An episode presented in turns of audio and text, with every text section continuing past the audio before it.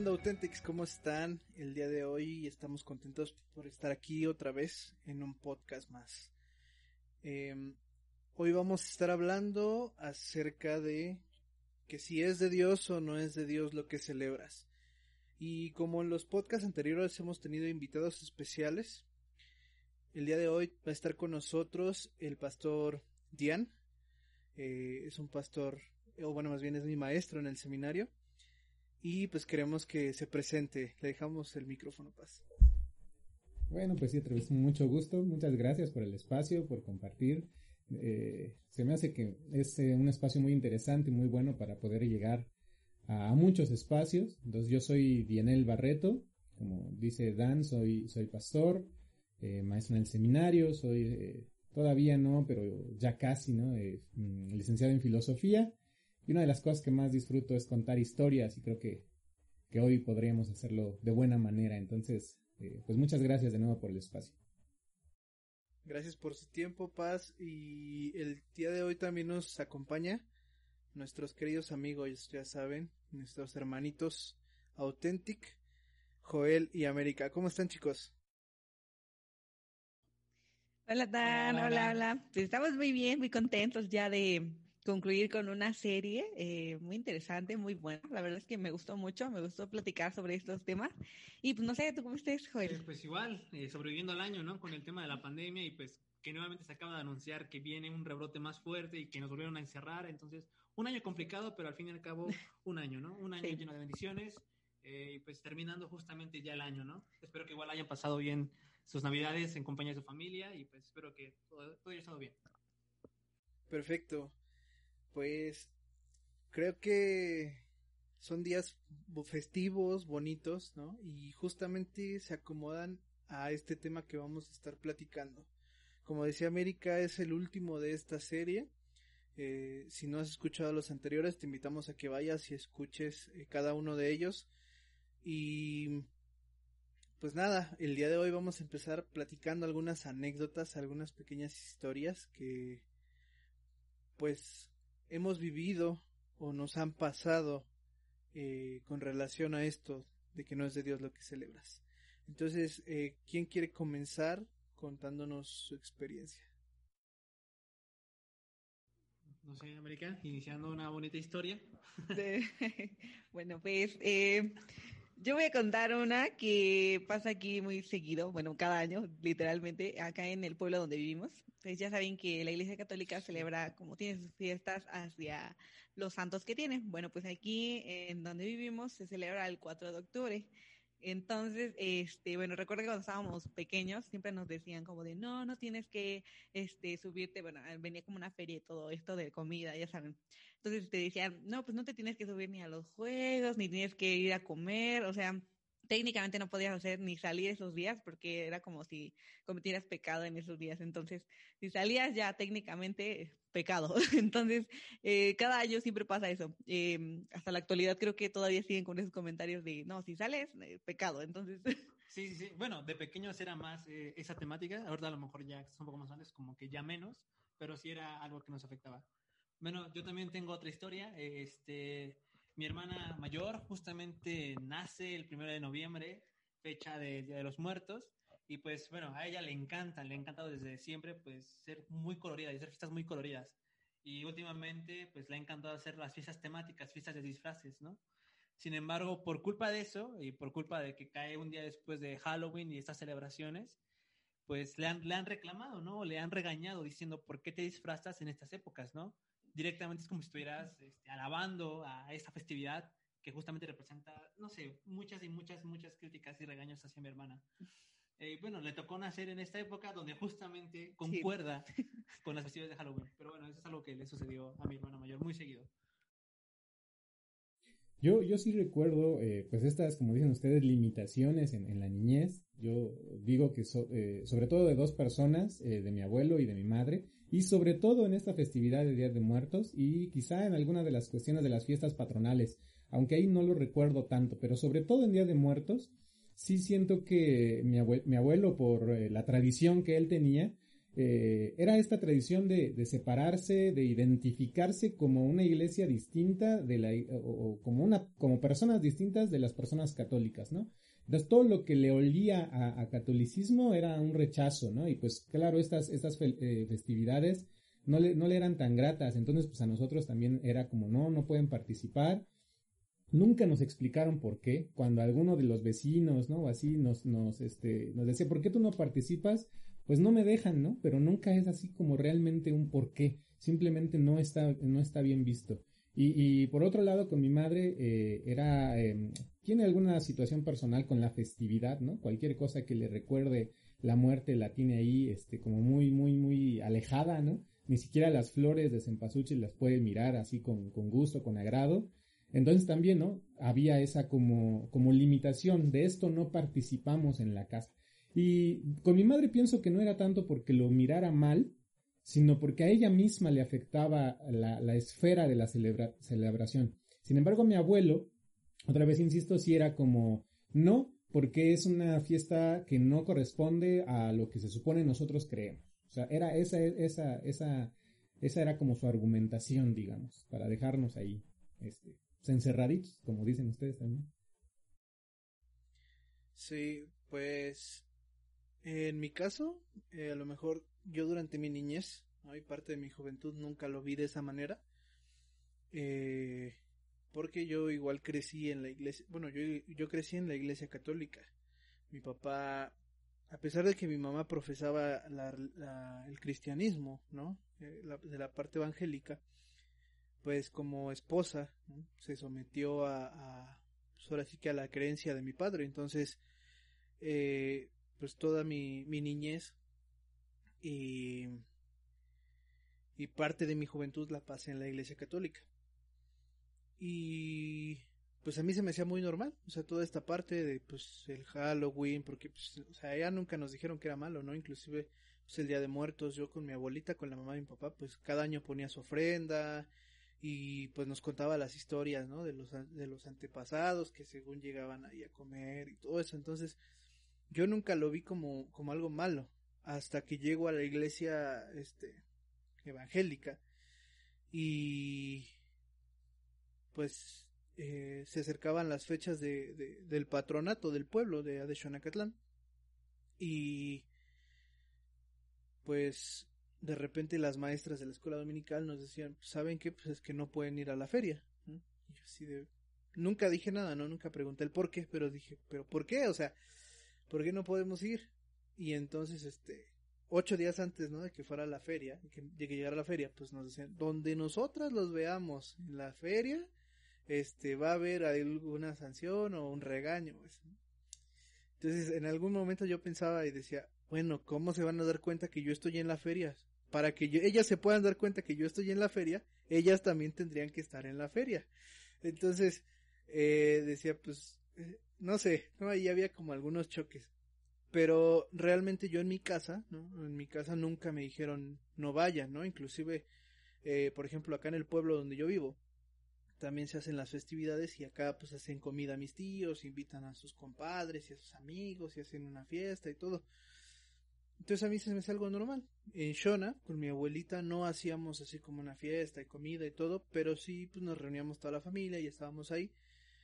Y, y ya, y con mis primos salíamos a la feria y todo. Entonces, o sea, yo nunca lo vi como algo malo, pero, o más bien nunca me lo hicieron ver como algo malo dentro de mi entorno.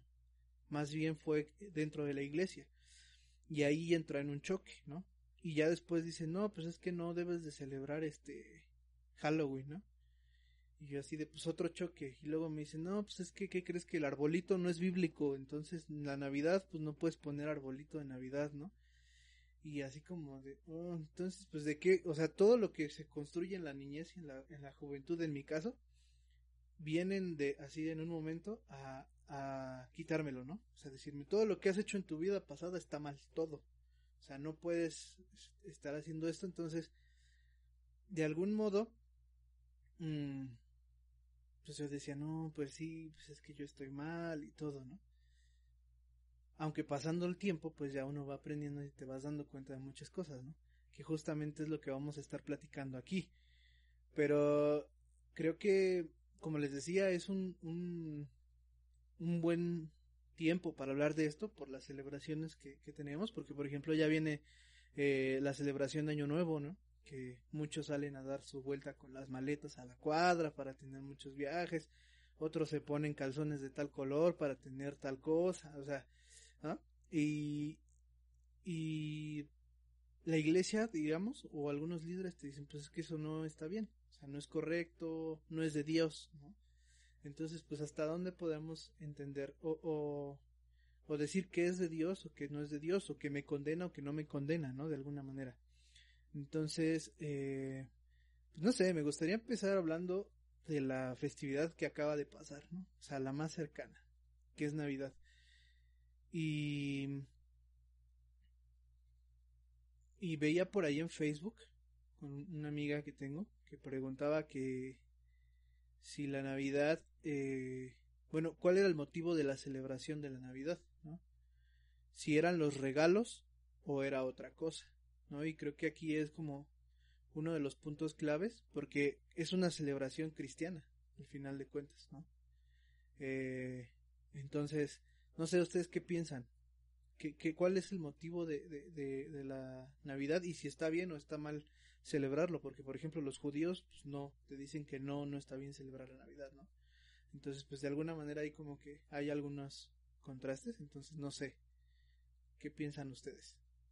Bueno, fíjate Dan que está curioso el caso de la Navidad, ¿no? Porque por una parte es una celebración histórica creada justamente por, por los cristianos eh, que fue expandiéndose por todo el mundo y que actualmente ya dejó de ser una festividad meramente cristiana, o bueno, meramente de los cristianos fundadores, y pasó a ser una festividad que todo el mundo comparte, que se globalizó justamente por tema de marcas y por tema de, de, marketing, ¿no? Por uh -huh. ejemplo, todo el tema de Santa Claus que lo hemos visto se popularizó, pues, por, eh, bueno, sobre todo en estas 30, 40 años por Coca-Cola. Coca-Cola agarró el modelo de Santa Claus, gordito, pantoncito. De hecho, hasta el color, eh, me acuerdo que la Navidad no era de color rojo, de hecho era verde, pero por Coca-Cola se hizo rojo, entonces técnicamente sí es por marketing. Ajá, eso, o sea, al final y al cabo yo creo que actualmente esta celebración ya es más celebrada como una excusa para juntarnos, ¿no?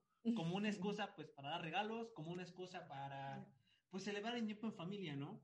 Y yo creo que uno de los problemas que tiene Navidad es que se ha olvidado, se ha dejado atrás el tema de su origen, ¿no? De por qué, de, por qué se celebra. Y inclusive aún, si nos ponemos a discutir sobre el origen, ¿no? Que en teoría celebramos el nacimiento de Cristo y todo ese, todo ese tema, pues inclusive teólogos, personas que conocen de la Biblia, dicen que el nacimiento de Cristo no fue en estas épocas, sino fue en épocas posteriores, ¿no? Entonces, al fin y al cabo, pues el tema de la Navidad está curioso justamente por eso mismo, porque tiene, por un lado, la parte histórica y la parte de la, de la cultura globalizada, ¿no? Que, que existe actualmente. Entonces, está curioso ese tema, ¿no? Es como...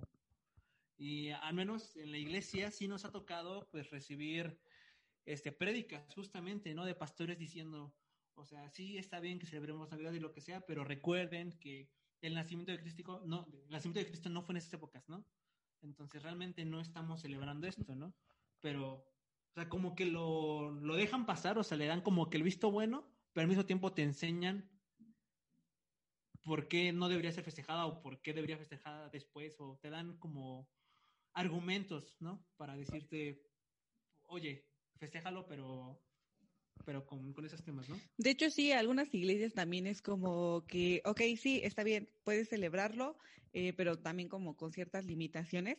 Con respecto al, a lo que decíamos de qué cosas sí poner y qué cosas no poner, como lo decías del arbolito, sí, está bien, celébralo, pero sin arbolito, o cosas así.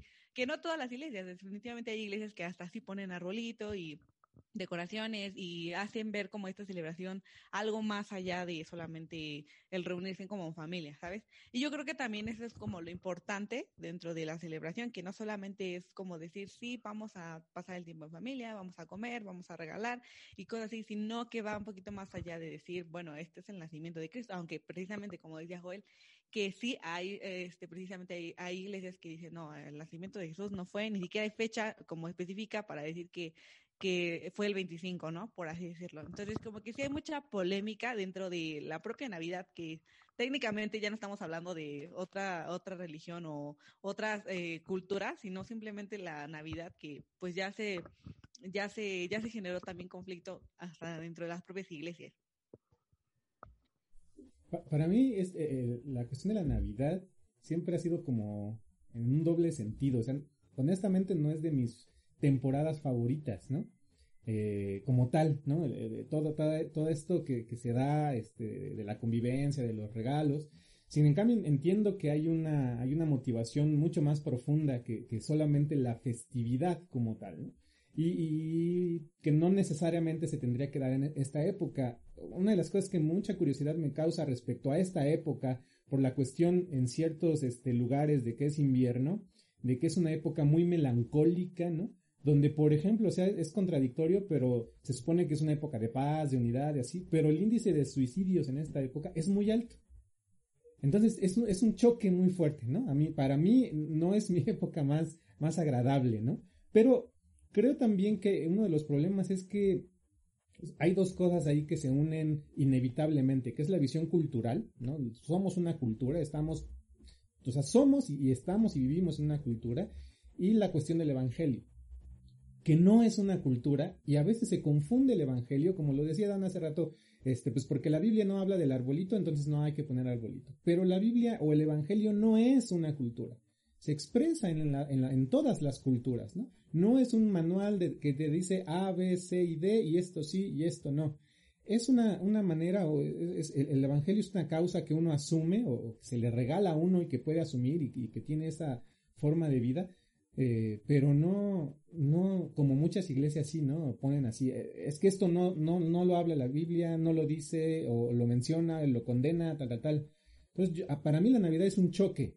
Eh, si bien la época como tal no me gusta, sí siento que, que debería haber un momento en el año en donde es importante que como comunidad cristiana nos unamos para recordar y para eh, reflexionar sobre ese, esa luz que brilla en las tinieblas, ¿no? O sea, creo que sí sería necesario un festejo navideño, pero quizá no con toda esta, eh, no sé, a lo mejor matizando las expresiones culturales, siento yo. Eh, para mí Navidad es, es, importante, pero oh, también creo, me choca mucho, me choca como personalmente. Sí, es, es, lo que comentaba hace rato también, o sea, es que es el problema de, vivir en una cultura globalizada, ¿no? Por el tema del Internet, por el tema pues, de vivir ya en redes sociales, ¿no? Entonces, la Navidad ya pasó a ser más justamente esa excusa, ¿no? Para juntarnos y vivir, resaltar o alabar el tema de convivir con familia, perdonarnos, dar amor y todo eso, ¿no? Pero como lo comentabas, también está curioso porque está el choque cultural, ¿no? Con, como lo comentabas, la tasa de suicidios es altísima en esta época pues justamente porque pues mayores personas que no tienen amistades, que no tienen amigos, pues se encuentran solos, ¿no? Es una época para juntarnos y esas personas que no tienen nadie más, pues, o sea, también, o sea, hay un choque, hay un choque que claramente existe. Pero entonces, la, la, la, pregunta, pues regresa, o sea, ¿está bien o está mal celebrar Navidad? ¿Está bien unirnos a, a tomar ponche, está bien irnos a romper piñatas, ¿no? Porque inclusive el tema de la, de la piñata y la simbología que hay detrás de la piñata, ¿no? También está... Está curioso, ¿no? Porque, por ejemplo, la piñata representa pues, los, siete pecados capitales, ¿no? Y, y, eso no es una cultura que haya nacido en el ámbito cristiano, sino más como en el área católica, donde surgió el tema de la piñata. Entonces, eh, ¿hasta qué punto realmente está bien que nos metamos a estas festividades? ¿Ustedes qué opinan respecto a ese apartado?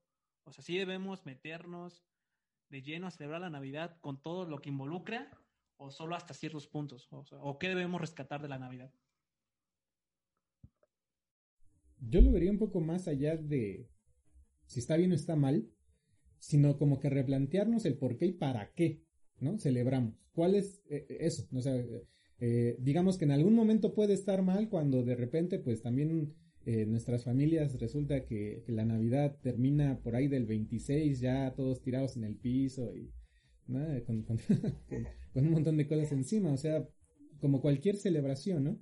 Pero como creyentes, como cristianos, creo que, otra vez insisto, deberíamos celebrar, anunciar como parte de nuestra, eh, de nuestro compartir el Evangelio un, tiempo de Navidad, Pero quizá entonces ya tendríamos que pensar el para qué y el cómo la vamos a celebrar, ¿no?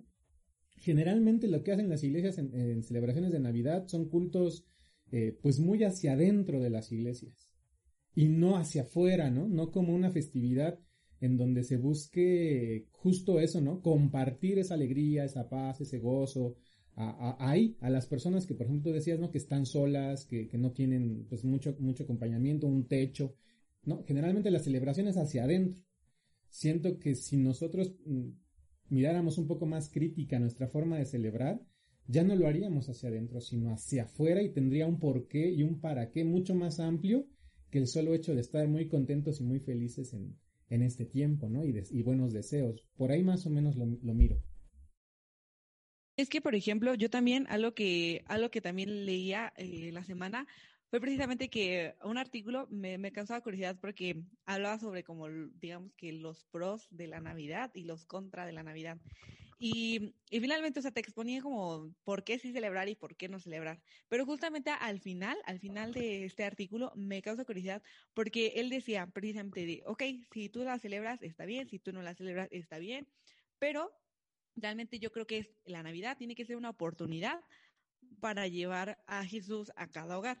Y es lo que decías, precisamente, no se trata de a lo mejor de si vamos a poner el arbolito o si no lo vamos a poner, sino se trata más bien de llevar o cómo vamos a llevar a Jesús a otras personas, ¿no? Y yo creo que todas las celebraciones, eh, al menos eh, cristianas, tienen que ser así, que pues sí, o sea, vamos a, vamos a dejar que solamente sea, sea para la iglesia sola o vamos a llevarlo más allá. Entonces yo creo que también está, estaría como curioso preguntarse, no solamente si, eh, si se debe o no, sino el por qué, como decías, o el para qué. Sí, yo creo que em, uno de los, de los puntos claves que, que hemos comentado, que se ha comentado, pues es precisamente eh, de alguna manera dejar a un lado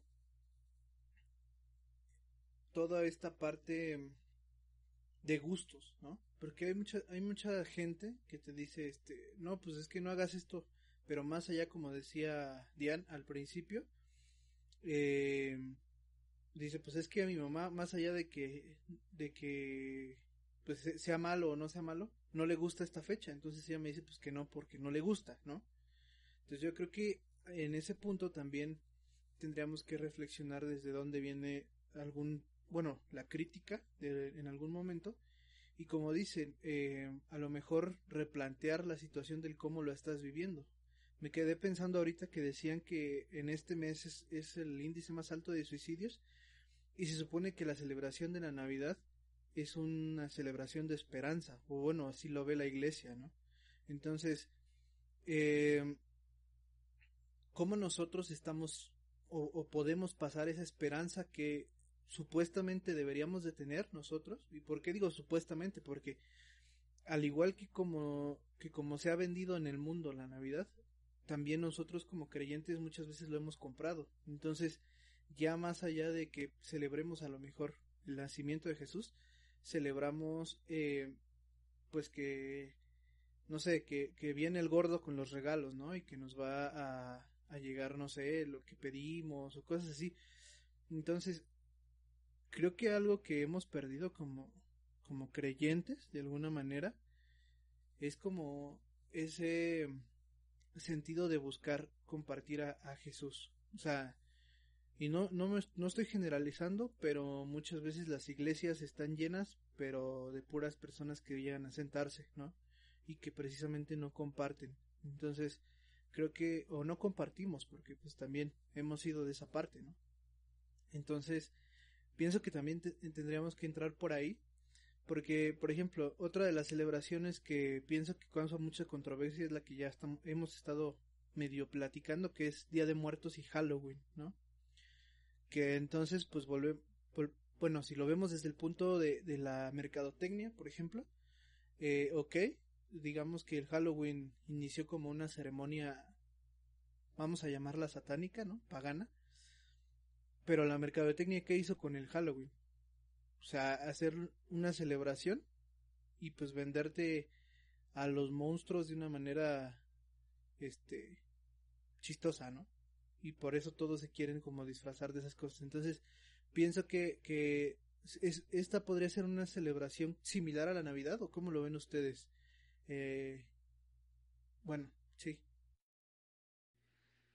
Bueno, es que e, está curioso porque al menos con el tema de Halloween es más complicado defenderla. Al menos si nos vamos hacia la ideología un poco cerrada cristiana, ¿no? Este, ¿cómo puedes defender una celebridad cuyos orígenes fueron justamente celtas, ¿no? Paganas.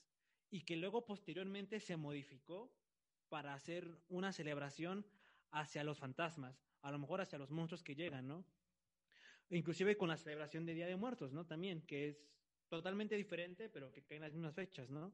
Que es justamente celebración a aquellas personas pues que vienen, ¿no? Del más allá, entonces celebración a los muertos que llegan. Entonces yo creo que el tema de Halloween es más controversial justamente por, por sus orígenes, ¿no?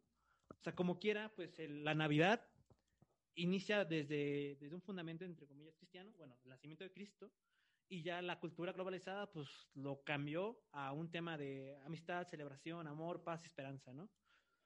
En el tema de Halloween es más diferente, ¿no? Porque desde el origen está sentado en esas bases, ¿no? Entonces yo creo que mucha gente critica justamente Halloween y Día de Muertos por eso mismo, porque ve calaveras y realmente muchas mamás o muchas abuelitas, si estás usando algo de calavera, pues inmediatamente eres del diablo, ¿no?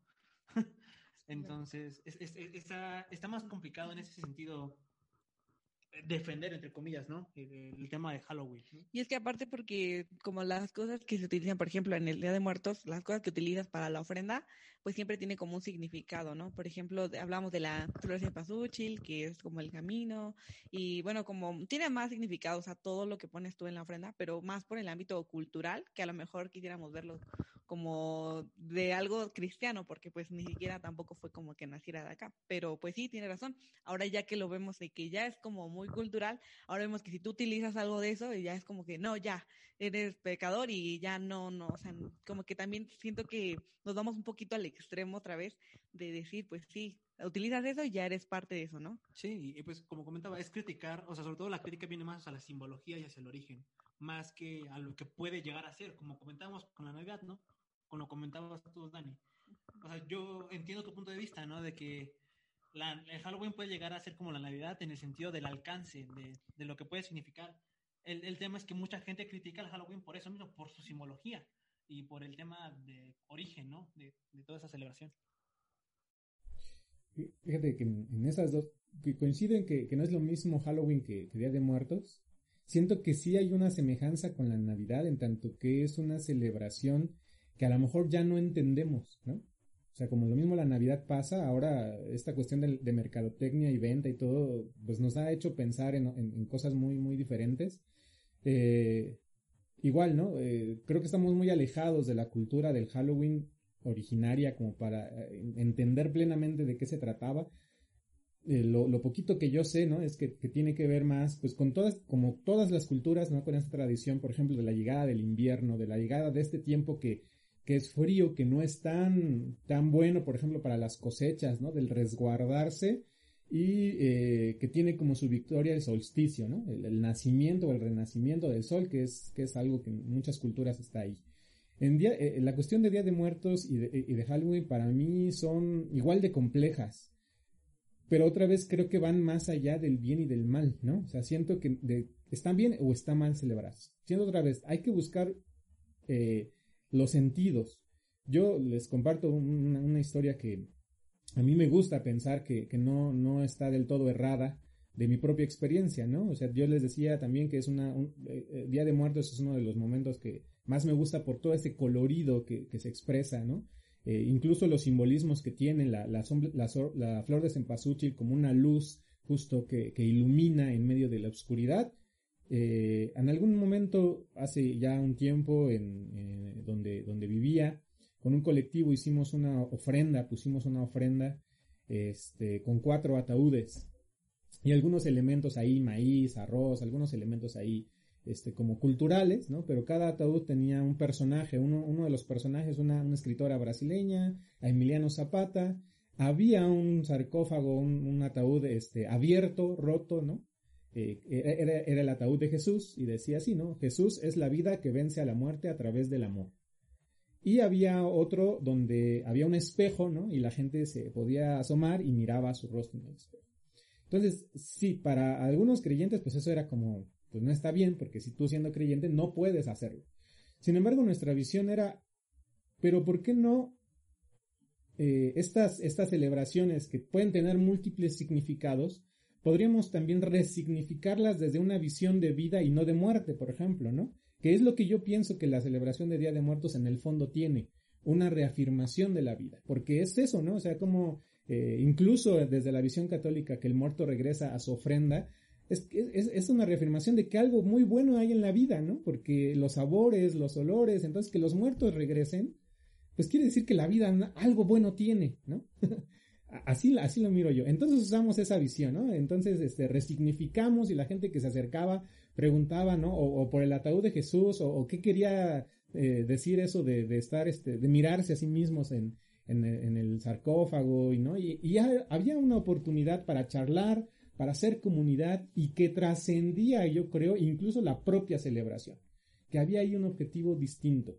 Entonces, eh, siento que, que pues mucho de lo que rechazamos es también por lo poco que conocemos, pero también por toda la, digamos, eh, la imagen que nos, nos, han formado de ellos desde pequeños, ¿no? Yo creo que si nos metiéramos un poco más a conocer, pero además tuviéramos la disposición de resignificar todas estas este, mm, celebraciones, incluso el cumpleaños, ¿no?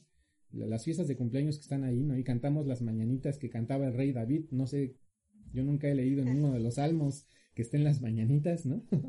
Pero bueno, hasta estas celebraciones las podríamos resignificar para algo muy, mucho más positivo, ¿no? Mucho más, eh, pues sí, mucho más eh, de luz, de vida, que para lo contrario, más o menos también por ahí es que pienso. Es que sí, es cierto, porque, bueno, también recuerdo una, una anécdota también que escuché de alguna iglesia, que recuerdo que en esas fechas de, de Halloween y Día de Muertos, por esas fechas, hicieron como un congreso precisamente donde invitaron como a todos los jóvenes a que trajeran, bueno, era de jóvenes, obviamente, pero que todos trajeran también su disfraz, ¿no? Y, y, la, y la realidad no era como para hacer como, como del, de la celebración de allá de Estados Unidos, donde el dulce o truco, como cosas así, sino simplemente era para que ellos se dieran cuenta cómo se visualizaban a sí mismos y finalmente que salieran mm, diferentes, o sea, que no, no es como te ves, sino es como, como eres a través de la identidad de Jesús. Pero bueno, recuerdo que eso pasó y de hecho subieron muchas historias a, a su Instagram, pero recuerdo también que como a los dos días, mm, habían subido fotos y todo, pero a los dos días como que bajaron todo eso, o sea, quitaron como sus fotos y así. Y ya hasta después, como unos años después, eh, se atrevieron como a contar qué pasó o por qué quitaron esas fotografías. Y fue precisamente que porque decían que los mismos cristianos o gente o hermanos de su propia iglesia eh, empezaron a criticar que por qué hicieron este tipo de cosas, ¿no? Que por qué hicieron este tipo de fiestas y con esa, en este, en esta misma, en esas mismas como fechas, vaya, hicieron eso, ¿no? Entonces, este, bueno, pues ya eh, en, ese, mismo momento explicaron que cuál era la razón, ¿no? Pero muchas veces, este, decían ellos, muchas veces se ponen como a criticar como cómo es la imagen o cómo es lo de afuera sin saber el trasfondo de por qué lo hicimos, ¿no? Entonces ya cuando tú entiendes esto dices, ah, bueno, pues es muy fácil, ya puedo entenderlo y decir está bien, ¿no? Pero mientras, si solo ves, ves la pura imagen, entonces ¿por qué pues a veces criticamos ese tipo de cosas cuando pues como dices tú, podemos darle otro significado a la celebración, ¿no? O a lo que básicamente ya tenemos en mente, sino darle otro significado. Sí, este, e inclusive por ejemplo, también otra anécdota que yo tengo es que una hermanita este, que tenía un local aquí en, el pueblo, justamente,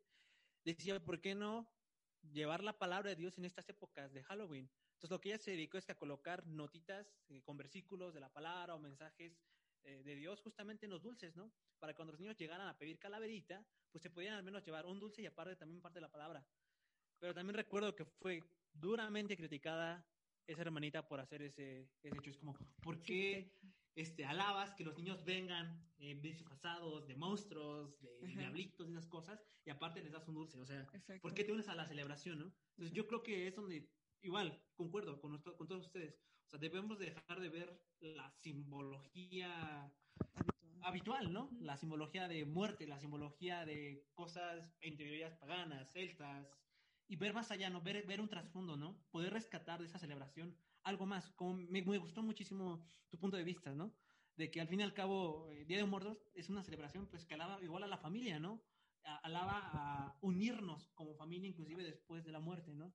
Entonces, yo creo que podemos encontrarle ese significado a estas festividades y nosotros como cristianos darle ese, ese giro de tuerca, ¿no? Uh -huh. Darle un nuevo propósito a, a, esta celebración, ¿no? Y hacer algo más con ella. Precisamente por eso yo decía que es una situación bien parecida a la Navidad. Porque, como lo vimos, o sea, a lo mejor la Navidad, ¿no? Nosotros celebramos, o sea, inició celebrando el nacimiento de Jesús. Pero con el paso del tiempo se modificó a tal punto en el cual ya Jesús quedó a un lado, ¿no? Y ahora el que tomaba ese punto era Santa Claus. Entonces, por eso digo que nosotros podemos tomar lo que es Día de Muertos, por ejemplo, ¿no? Que es la muerte, o Halloween, que es la muerte, y resignificarlo para dar vida, que es Jesús. Entonces, o sea, por eso digo que es una, celebración muy parecida y que podríamos eh, manejarlo de la misma manera, tanto esta como por ejemplo también los patronatos, ¿no? De las de los pueblos, porque al final de cuentas, bueno, acá en donde yo vivo, ¿no? Eh, digamos que llega el, acá el santo se celebra el 23 de septiembre y hay mayordomos para todo, ¿no? Que el mayordomo de fiesta, ¿no? Y ellos son los que se tienen que encargar de que el día de la fiesta, de la mera fiesta, se, se den alimentos, este, a los, a los, este, a las personas, ¿no? Y que traigan el grupo que va a tocar en la iglesia y que, bueno, ¿no? Ahí toda la fiesta. Y luego están los castilleros, que son los que se encargan de, pues todos los castillos, ¿no? De, de pirotecnia, ¿no? Todos los cohetes y todo eso. Después está, este, el, el, el fiscal y no sé qué, bueno, hay varios, ¿no? Entonces, pero ¿qué es lo que, qué es lo que quieren hacer con estos patronatos? O sea, crear una identidad y una unidad entre el pueblo, ¿no? Porque al final de cuentas lo que hacen es que como ellos dan de comer a todo el pueblo, pues digamos que cada día de la fiesta, que son digamos cinco días, ¿no? Una semana, se va a comer a un salón diferente donde te dan de comer, ¿no? Y, y lo que se busca es que todo el pueblo se una en la, en la festividad y haya esa identidad entre unos y otros, ¿no? Lo cual, por ejemplo, los cristianos no tenemos. O sea, nosotros, eh, o bueno, yo no sé en sus iglesias, a lo mejor en sus iglesias sí, ¿no? Nosotros estamos hablando desde, o bueno, yo estoy hablando desde donde estoy parado. Y más allá del aniversario de la iglesia, ¿no? O sea, que digamos que podría ser el patronato de la iglesia. Eh, podríamos decir que es algo parecido, pero, pero no, porque aquí, aunque, o sea, si es la iglesia madre, ¿no? El, el, el, el santo que es este del pueblo, aunque haya pequeñas capillitas al lado, todos los de las capillitas se unen a la celebración de la iglesia madre, ¿no? Pero en nuestro caso, o sea, si tu si es el aniversario de una iglesia cristiana, ¿no? sea de la denominación que sea, el aniversario es hacia adentro, ¿sí?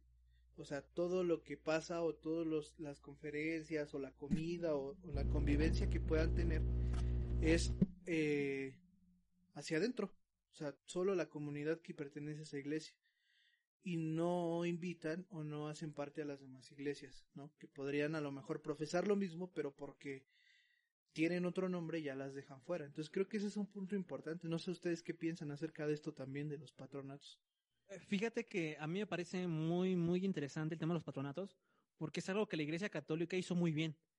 O sea, es una festividad que la Iglesia Católica realmente supo este, fortalecer con su pueblo, o sea, la relación con el pueblo y con sus seguidores, o sea, fue tal que hasta este punto, como tú me comentabas, ¿no, Dani? O sea, inclusive aquí en Shona, o sea, hay por calle se juntan para hacer su propio este torito, se juntan, o sea, realmente hay una unión que se puede notar en el pueblo. Inclusive tal vez las familias que no sigan la religión católica, simplemente por meterse a la festividad, pues al menos empiezan a conocer parte de, de, de, lo que es la cultura católica, ¿no? Entonces, a mi parecer, el patronato en concreto, o sea, es una, es una festividad que la, que la Iglesia Católica ha hecho muy bien en llevarla, llevarla de la mano, ¿no? Para encontrar un significado y poder alcanzar a más personas, cosa que justamente los presbiterianos no hacemos mucho. Por ejemplo, este, hace no mucho estuve platicando con, con una amiga justamente que también eh, asiste a la iglesia presbiteriana, ¿no? Y que ella comentaba que en su iglesia en concreto sí festejaban una festividad así de grande y tan revoltosa, ¿no? Que era justamente la, la, festejación de, de, reforma. En su iglesia en concreto sí hacían el tema de la reforma una festividad que llevaba varios días y que el, el mero día de la reforma, en efecto, era una celebración que invitaban a las iglesias cercanas, ¿no? Pero es que el problema de, de, de esto es que no todas las iglesias lo celebran de esa forma, ¿no? Al menos en nuestra iglesia el tema de la reforma sí es una festividad grande, pero como tú lo comentabas, es hacia adentro, ¿no? Normalmente sí invitamos a lo mejor a otros pastores de iglesias a que vengan a, a predicarnos más del tema de reforma, ¿no? Pero hasta ahí se acaba la comunión con otras iglesias, ¿no? Con otras comunidades.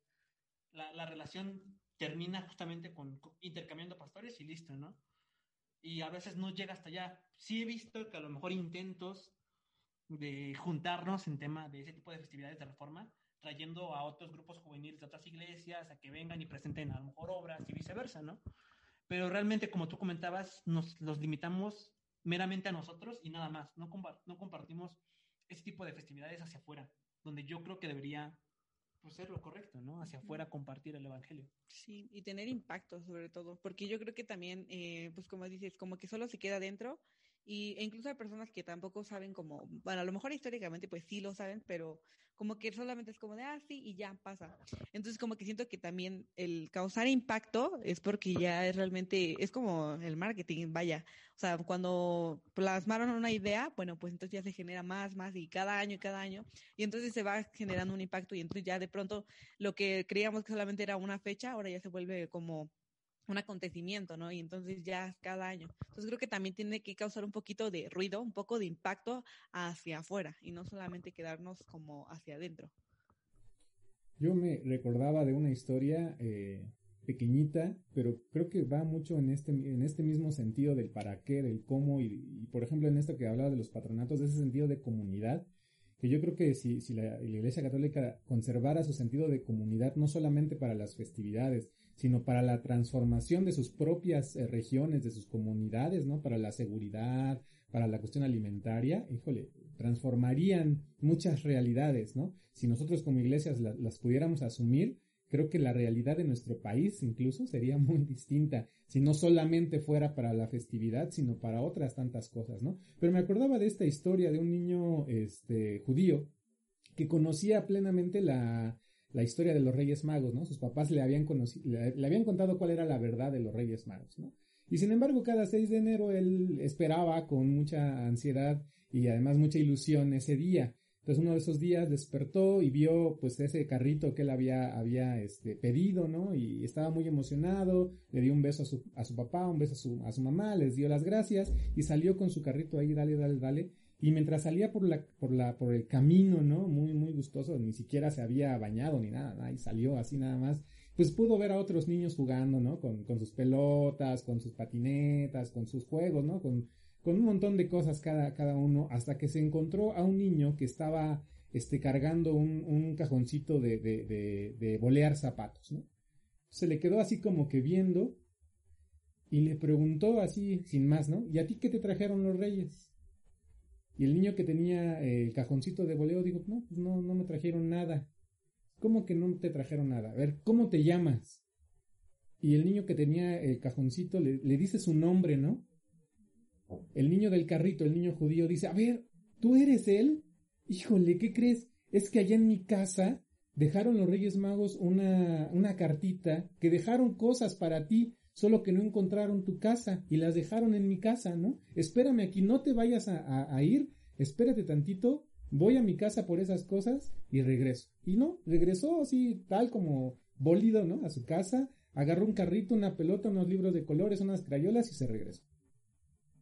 Y entonces cuando, cuando regresa, ¿no? Le dice, mira, este, primero te trajeron este carrito, perdóname que esté sucio, pero es que yo no leí la nota hasta que, hasta después, ¿no? Pensé que era para mí. Entonces lo empecé a jugar con él. Igual que los libros de colores, empecé a colorearlos y luego ya mis papás me dijeron que no eran para mí, que eran para ti, ¿no? Que los reyes me habían encargado, este, que te lo diera a ti. Igual la pelota, ¿no? La limpió un poquito. Entonces el niño del cajoncito Y así, ¿no? Como bien sorprendido, no le dijo absolutamente nada, agarró esos, esos, juguetes, ¿no? Los, los tomó y, se fue completamente, pues, eh, con una super sonrisa, ¿no? Si bien el niño judío, pienso yo, ¿no? Eh, conocía esa historia, le podía haber dicho, ¿no? O hablado desde su privilegio, ¿no? Ah, bueno, pues ya ni siquiera haberle preguntado qué te trajeron los reyes. O decirle, no, mira, pues no te preocupes, los reyes son, este, no sé si nos van a escuchar niños, mejor no lo digo. pero le hubiera contado esa historia. Pero no, o sea, creo que ahí la, ¿cuál es la cuestión? ¿Los juguetes? No. Creo que el niño entendió plenamente de qué se trataba, ¿no?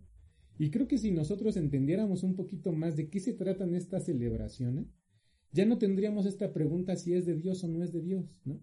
Creo, habrá algunas que sí, de, pronto tú digas, te hacen más daño que, es decir, estamos pensando en Navidad, en Día de Muertos, en fiestas patronales y no en un rey, ¿no? Donde te metes quién sabe qué tantas cosas. Esto es algo distinto.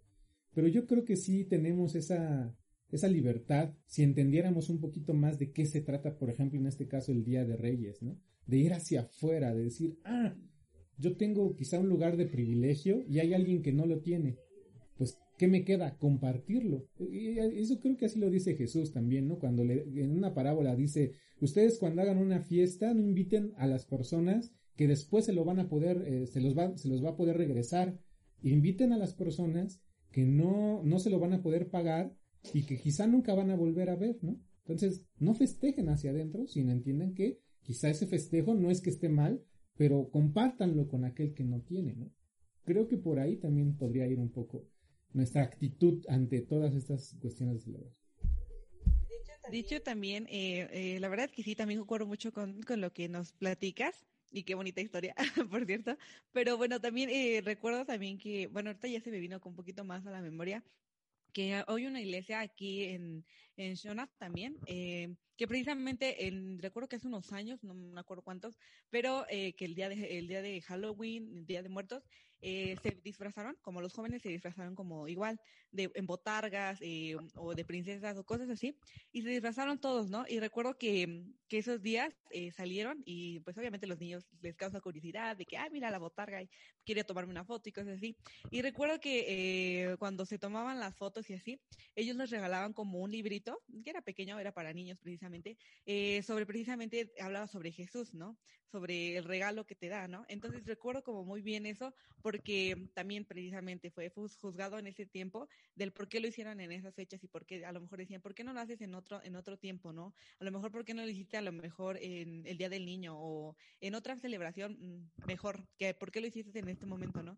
Y recuerdo que yo platicaba con uno de ellos y ellos me él me comentaba que precisamente ellos lo hicieron en ese tiempo porque la necesidad no se busca en, en un lugar estable, o sea, no cuando todo está tranquilo, no cuando todo está normal, sino cuando hay marea, cuando hay, este, hay cosas en contra, ¿no? Entonces él decía, es, es mejor causar el impacto en este tiempo que se requiere y no a lo mejor cuando todo está normal, cuando lo ves tranquilo, cuando lo ves, entonces te das cuenta que realmente no solamente se trata de, ah, pues sí, ¿no? Vamos a compartirlo en, épocas de Navidad o vamos a compartirlo en, en, épocas de a lo mejor Semana Santa, ¿no? Sino realmente compartirlo en cualquier momento, porque en cualquier momento puede pasar, ¿no?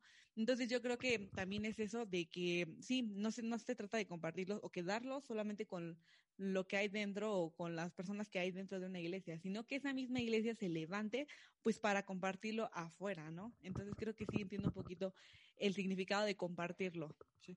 Y, y fíjate, yo creo que algo que también deberíamos aprender es utilizar estas festividades como un medio, ¿no? Como un medio para poder llegar a más.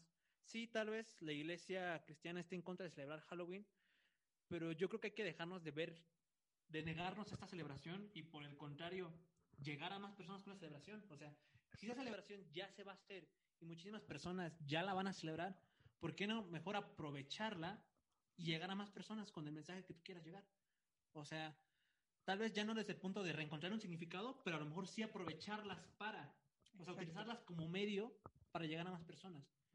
Entonces, de esa manera, o sea, yo también creo que una festividad, o sea, igual, ya hay que dejar de ver si está bien o está mal, ¿no? De celebrar una, de celebrar una celebración, vaya, sino más bien utilizar esa celebración, pues para compartir de la palabra, ¿no? O para compartir de ese mensaje de amor, compartir mensaje de esperanza, compartir ese mensaje de, pues, de alegría hacia las demás personas, ¿no? Aprovechar a lo mejor la festividad del 14 de febrero, Día de las Madres, Día de la Bandera, 16 de septiembre, que sí son festividades que la iglesia celebra, ¿no? Y que pues a lo mejor hay un congreso para Día de de Amistad, a lo mejor hay un congreso para el tema de 16 de septiembre, a lo mejor hay un evento así, pero yo creo que aprovechar estos eventos que ya tenemos y los eventos que no hemos agarrado todavía para llegar a más personas, usarlos como medios como tal y no más como un fin en concreto, ¿no? Incluso yo pensaría un poco, digamos, a lo mejor un, poquito más a extremo, ¿no? A veces solamente se trata de acompañar, o sea, pensando en la figura de Jesús, es decir, Jesús fue invitado a una infinidad de fiestas, ¿no? Y pudo sentarse tanto a la mesa del fariseo rico, ¿no? Conforme, y, y también con las prostitutas y los ladrones, ¿no? Y eso le valió un montón de críticas. Y a veces no hacía nada más que estar, pero su sola presencia hacía una diferencia, ¿no? O sea, su actitud en todas estas hacía una diferencia importante. Y a lo mejor, no, no sé, en una fiesta no, no, no me va a ser posible plenamente compartir así, ¿no? Como, como, como, eh, ni dar un folleto o, hablar de la palabra. probablemente no me sea posible. Sin embargo, mi presencia y no mi rechazo, pero además mi forma de, de, de ser, eh, de conducirme en la celebración, ¿no? ahí yo también puedo estar siendo este testigo, como dice el propio Jesús, ¿no? Ahí yo también puedo estar dando testimonio. Ahí también puedo yo estar eh, acompañando, ¿no? Ahí puedo empezar un vínculo. Obviamente no, no voy a hacer esas cosas que quizá yo veo, ¿no? Que, que no me son correctas, pero la disposición y no el rechazo, creo que desde ahí también nuestra actitud cambiaría. O sea, yo pienso en Jesús de, pues vente a comer a la casa, pues yo voy. ¿Quién es? No sé, fariseo, es este, saqueo, ¿no? o publicano, lo que sea. ¿Me está invitando? Yo voy. Ahora, ¿voy a hacer lo mismo que él hace? No. Si tengo algo que señalarle, se lo señalo. O sea, Jesús le señalaba, ¿no? Cuando yo llegué, le dijo a uno, no, tú ni me, ni me lavaste los pies, ni me hiciste. Y ella sí lo hizo, ¿no? Entonces no me critiques a mí. Piensa tú en tu propia actitud. Pero el hecho de que Jesús aceptaba, iba y convivía y compartía y su sola presencia, por ejemplo, en las bodas de Canaán, ¿no? Fue de bendición para, para, la, para la boda y no dijo, no, no, no, es que la música no es la adecuada para bailar, ¿no? No dijo eso. O sea, no paró a los músicos y dijo, no. Fíjense, alguna vez a mí me, pasó que una, una pareja me, me, contactó porque ya tenía toda, toda su boda planeada, ¿no? Todo pagado. E incluso ya había un trato con la iglesia y todo, o sea, ya estaba todo hecho con la iglesia. Pero unos días antes el pastor les dijo que no los iba a casar porque eh, viendo la, la, forma en la que se iba a llevar la, la, la boda, iba a haber este, música bailable dentro de, la, festividad. O sea, como a tres o cuatro días más o menos de, casarse, les dijo, no los voy a casar. Entonces, así como que esa actitud, siento yo, pues no es una actitud que el Evangelio nos, nos permita realizar. Ahí yo sí lo vería en términos de, malo o bueno, lo vería malo, ¿no? Porque no corresponde al ejemplo que Jesús da en, en el Evangelio. Entonces, también creo que el solo hecho de estar, de, de, de, compartir y no rechazar de inmediato, ah, creo que también tenemos la libertad de decir no participo. Está bien, creo que está, está perfecto. Pero si puedo hacerlo y eso me crea un vínculo y me crea una, una, una comunidad y me hace hablar bien con el vecino, con la vecina, con la familia, no, no soy el cristianito amargado, sino más bien el que está ahí, aunque no con las mismas actitudes, creo que nosotros salimos ganando. Y, fíjate, concuerdo contigo plenamente. He tenido muchas historias en las que amigos después me han contactado y me dicen, oye, ¿eres cristiano? Y yo, sí, pero yo, yo personalmente yo no compartí o fui directamente, oye, soy cristiano, oye, te voy a enseñar la palabra, vamos a leer. No, fueron más bien como que las acciones que logré hacer con ellos, a lo mejor fui con ellos en festividades que no son de Dios, ¿no? este, fui con ellos, estuve con ellos, este, estuve en ese ámbito de amistad, compañía, les dije, oye, sí, a tal acá. Como mencionabas, ¿no? Comentarios, tú sabes dónde estás parado, tú sabes qué tienes que hacer, qué no tienes permitido hacer. Entonces, sé fiel a lo, a lo que eres y estar con esas personas, ¿no? Acepta su invitación. Y simplemente sin hacer gran cosa, por la pura compañía que estuve ahí, ellos pudieron observar algo en mí. Y yo creo que es eso es lo que podemos hacer nosotros, ¿no? O sea, igual, como comentabas, no solo dedicarnos a decir, no, no voy a esa fiesta de Halloween contigo. Ve, puede ser de provecho para, para, para esa fiesta, ¿no? Tal vez puedes evitar que tu amigo no termine tirado a las 4 de la mañana en esa fiesta, ¿no? Claro. Ya con eso estás haciendo un cambio, ¿no? Estás haciendo un cambio. Tal vez no estás predicando como tal el evangelio, tal vez no estás predicando con eso, pero con tu mero ejemplo, ¿no? Con tu mero ejemplo de estar ahí haciendo compañía. De hecho, me parece muy, muy bien ese punto de vista. Y yo creo que es una forma nueva de evangelizar, ¿no? O sea, creo que también eh, el hecho de que, como decía, acompañar a la persona, quizás no es como que, ah, sí, vamos a hablar de Jesús y que estás mal y tu pecado, no. Sino yo creo que es más como precisamente llevar la imagen de Jesús a tiempos actuales, ¿no? Y de decir, pues Jesús, eh, si hubiera hecho eso, o sea, tampoco es como que Jesús hubiera dicho, ay, no, tú no porque eres católico, tú no porque eres de otra religión.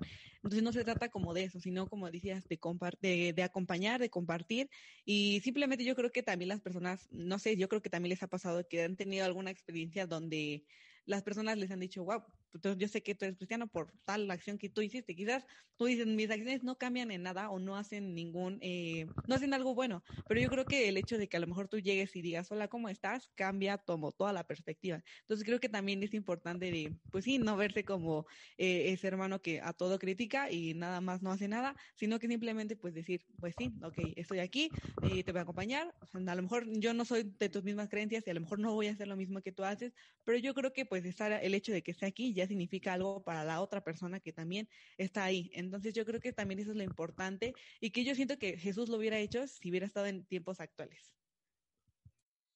Pues sí, sobre lo que dices, yo no creo que sea nuevo, ¿no? Esta forma de evangelizar, porque pues así lo hizo Jesús. Entonces no es nuevo, sino es como retomar, ¿no? Porque creo que nos han enseñado mediante un librito, ¿no? De cómo tienes que evangelizar. Y te cierran al librito te cierra, o sea, y ya. Y de hecho hay varios cursos, ¿no? Que te, que te dicen de evangelismo y todo ese rollo. Y al final te dicen que tienes que cuidar tu testimonio, pero para que no te juzguen, no para que mediante tu testimonio otras personas puedan creer, ¿no? ¿Y qué es lo que dice Jesús? Que mediante tu testimonio la gente va a saber, ¿no? O, o las personas van a ver quién es Él. Entonces creo que ese punto, o sea, yo no digo que esté mal la forma ah, o el formato de evangelización que existe, ¿no? Porque ha dado resultados, por algo lo siguen utilizando. Pero pienso también que esa parte de el testimonio es como una herramienta fuerte para la evangelización. Entonces, pienso que en ese punto también tendríamos que hablar, no a lo mejor, del amor al prójimo, ¿no? Porque tu testimonio también va a reflejar ese amor al prójimo. No porque esté mal a lo mejor ir a la fiesta, ¿no? No vas a ir, sino es a lo mejor porque esa persona que, que está contigo o, no entiende o no tiene esa visión que tú tienes al, al, al hacer las cosas, ¿no? Y puede ser de piedra de tropiezo en lugar de ser de bendición. Entonces pienso que también en ese, en ese punto como que el testimonio también refleja el amor al prójimo, no sé cómo ven. Yo digo que definitivamente y que creo que nuestra visión del Evangelio como evangelización, como evangelismo, ha sido una limitante porque lo hemos visto como un acto y no el asumir el Evangelio como una vida cotidiana, constante, ¿no? Entonces vamos a evangelizar, es solo un momento y bajo ciertas condiciones. Pero el Evangelio, yo lo miro así, es, es, es, es, una causa que se asume, ¿no? Y que se vive, o sea, que se reafirma cotidianamente. Y lo que dices en, la función de, del amor al prójimo, creo que es, es igual. ¿Cómo, ¿Cómo me conduzco? Pues más que por lo que yo quiera y lo que yo vea si estoy bien o si estoy de acuerdo o no estoy de desacuerdo, pensando en el otro, ¿no? Puedo hacerle bien al otro o quizá también le puedo hacer mal, ¿no? En algún momento puedo, el hecho de que yo participe de una celebración, eh, lastimar a alguien. Pero en algún momento podría ser también que puede ser un buen, buen instante de convivencia y de plática y después vengan cosas mucho más, eh, más afectivas, más profundas. Entonces, eh, no sé, bien, tengo dos ejemplos rápidos, ¿no? En algún momento me tocó ir a alguna iglesia, no era el pastor de la iglesia, pero me comisionaron para ella, este, y iba a haber una celebración de bautismos y, este, recepción de nuevos miembros. Entonces los líderes se me acercaron y me dijeron que uno de los em, que de, los líderes no estaba de acuerdo con que yo bautizara a su hijo porque tengo el pelo largo, ¿no? Entonces, Fíjate, cuál, el, la cosa que me dijeron, eh, el argumento que me dieron para que no los bautizara fue que como iba a haber eh, familia que no es cristiana sino católica, cuando le enseñaran las fotos del bautismo, ¿cómo iban a ver a un pastor con el pelo largo? Ese fue su argumento, ni siquiera algo más profundo, ¿no? Ese fue, que cómo le iban a enseñar un pastor de pelo largo a la, a la familia católica.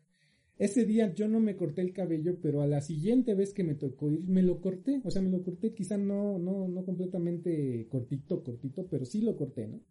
Eh, porque entendía que para la iglesia eso era importante. Ya después ahí, por algunas razones, ya no, ya no tuve que ir a la iglesia. Y bueno, me lo corté, digamos, un poco en vano, pero no, no tan así.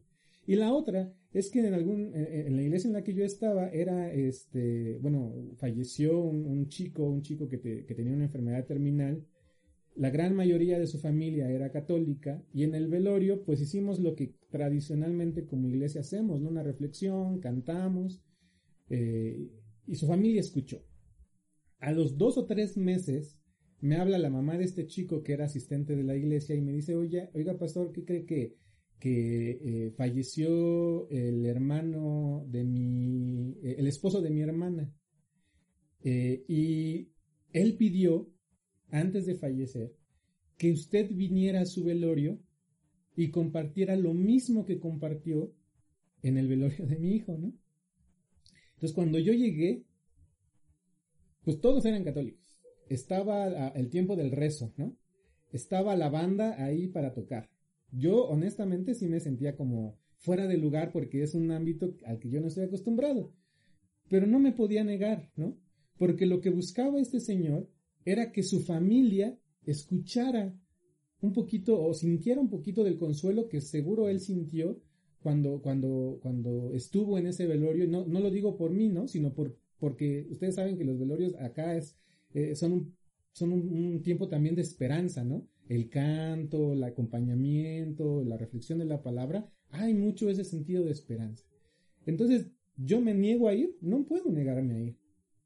Así como, eh, digamos, en algún momento la iglesia, por alguna cuestión de imagen, me puede rechazar, tengo que también modificarme a veces, ¿no? Por amor a la iglesia, pues también por amor a estas personas yo voy, aunque esté el rezo, aunque esté la banda, aunque yo no, no conozca a nadie, porque es otra forma y otra manera a veces como hacia adentro la propia iglesia es mucho más limitante, ¿no? Mucho más, este, eh, tiene muchos más límites que, que a veces hay que sobrepasar. Pero creo que es lo que dice Dan, o sea, nuestro actuar tiene que ser mucho en función de qué bendición vamos a hacer para el otro, qué cuidado le estamos dando al otro. No más porque yo digo que está bien, lo hago, pues también creo que sería una actitud incorrecta o porque yo digo que no está bien lo prohíbo, creo que también ahí, ahí el amor sí es un mediador muy importante y muy, muy interesante. Sí, yo creo que hemos, creo que ya, concluí, ya concluiste, Dian, con, con el punto. O sea, ya como que no podríamos como argumentar algo más, pero esto concluye, digamos, este episodio, ¿no? Que es el último. Pero si buscáramos como una conclusión de la serie, yo creo que, te repito, si no has escuchado los episodios anteriores, te invito a que los escuches, porque en cada uno de ellos estuvimos hablando de un tema eh, importante, ¿sí? Eh, en este momento te voy a resumir como los puntos y la conclusión a la que podemos llegar, ¿sí? En el episodio número uno de esta serie hablamos acerca de la edificación, ¿no? Si lo que escuchas te edifica de alguna manera, pues dale, ¿no?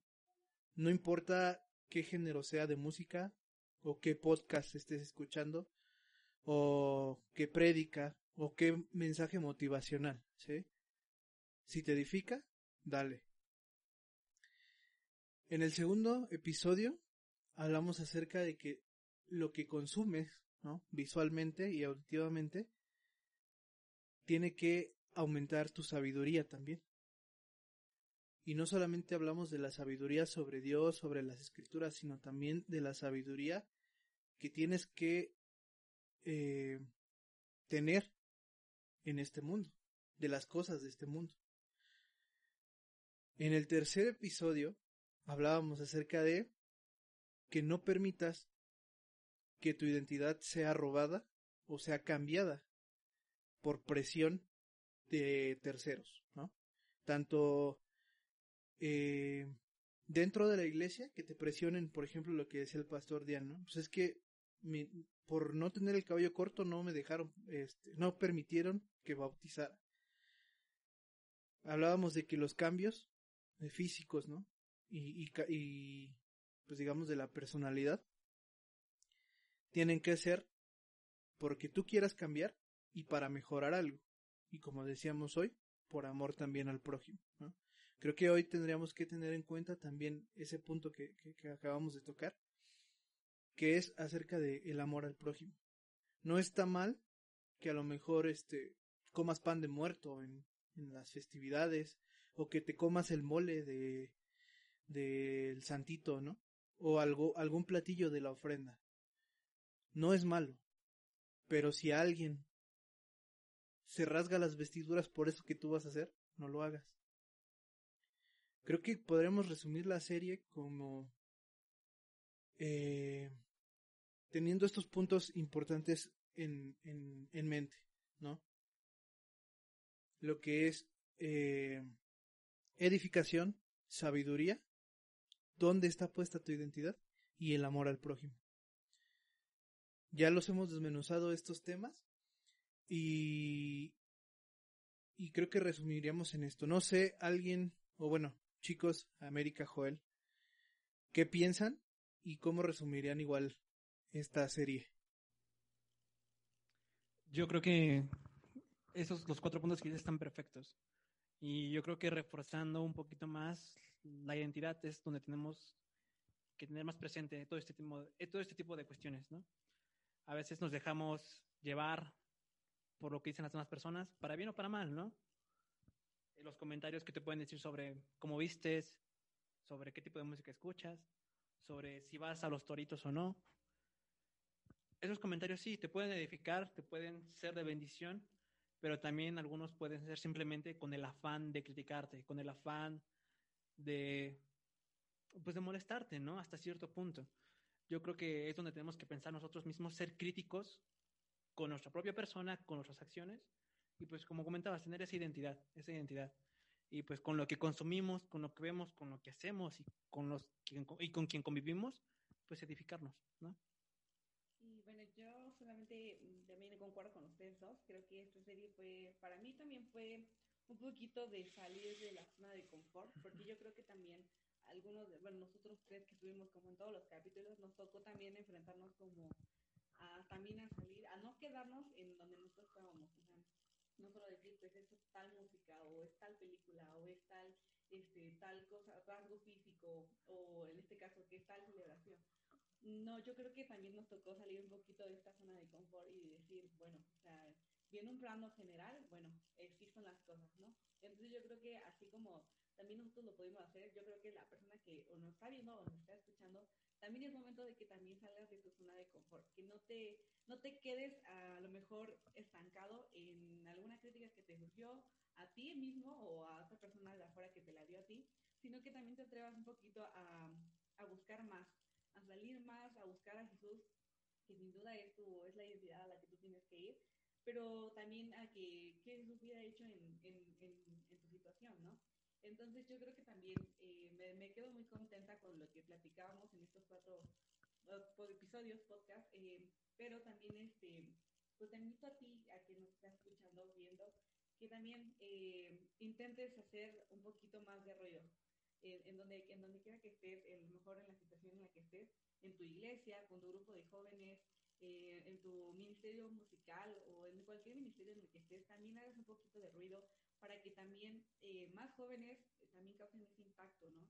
Y que no se queden con la, la misma eh, visión de que Jesús es esto y se acabó, hasta aquí se termina, ¿no? Sino que vamos un poquito más allá, de que Jesús no solamente se quedaba con lo que decía la, la misma iglesia, sino que también iba y predicaba y iba a lugares donde nadie más iba, pero Jesús lo hizo. Entonces, si Él lo hizo, yo creo que también podemos hacerlo nosotros. Entonces, eso es lo que, con lo que yo me quedaría de estos cuatro Así es, y yo creo que lo esencial aquí no es preguntarnos si es de Dios o no es de Dios, ¿no? Sino realmente con las conclusiones que llegamos en cada episodio, tú puedes de decidir, ¿no? Si lo vas a hacer o no lo vas a hacer, ¿no? O cómo lo vas a llevar a cabo. Si vas a buscar alguna alternativa para las celebraciones, como ya platicamos algunas ideas, o simplemente vas a decir no participo de, ellas, ¿no? Ahí es cuestión de que pongas en práctica lo que hemos estado hablando en estos episodios. ¿Sí? Y pues ahora sí que eh, estamos terminando este año con esta serie que ha sido un reto para nosotros como decía América porque hemos tocado temas que muchas veces nos nos son como incómodos dentro de las iglesias y seguramente vendrán más temas más incómodos todavía eh, pero pues nada o sea agradecemos que estés aquí con nosotros en este en este podcast. Agradecemos también al pastor Dianel eh, por el tiempo que, que estuvo aquí con nosotros compartiendo. Y pues sobre todo agradecemos a Dios porque nos permite este espacio porque nos permite también culminar un año más. Eh, y pues nada, esperen las nuevas noticias del podcast próximamente. Eh, se vienen muchas cosas interesantes, sí. Eh, vamos a estar, vamos a, lanzarles un reto. De una vez se los lanzo, pero pues para mayor información y todo eso, pues lo vamos a ver más adelante. Pero nuestro, nuestro reto es poder leer y estudiar la Biblia en un año. Entonces, obviamente, pues vamos a, ir, a irnos guiando de la mano, ¿no? Vamos a ir como comunidad juntos, pero eso ya les estaremos dando más detalles en unos días. Así es que estén muy atentos y estén atentos sobre todo a las redes sociales porque ahí también vamos a estar posteando pues, muchas cosas en estos días para que ustedes también se puedan como o más bien para que podamos iniciar este primero de enero con este reto, ¿vale? Entonces, pues nada amigos, pues muchas gracias a todos, gracias América, gracias Joel por el tiempo, por lo que compartimos y pues nada, nos vemos en la próxima, ya saben si tienen internet, ahí nos vemos. Adiós, nos vemos, muchas gracias. Nos vemos. Muchas gracias.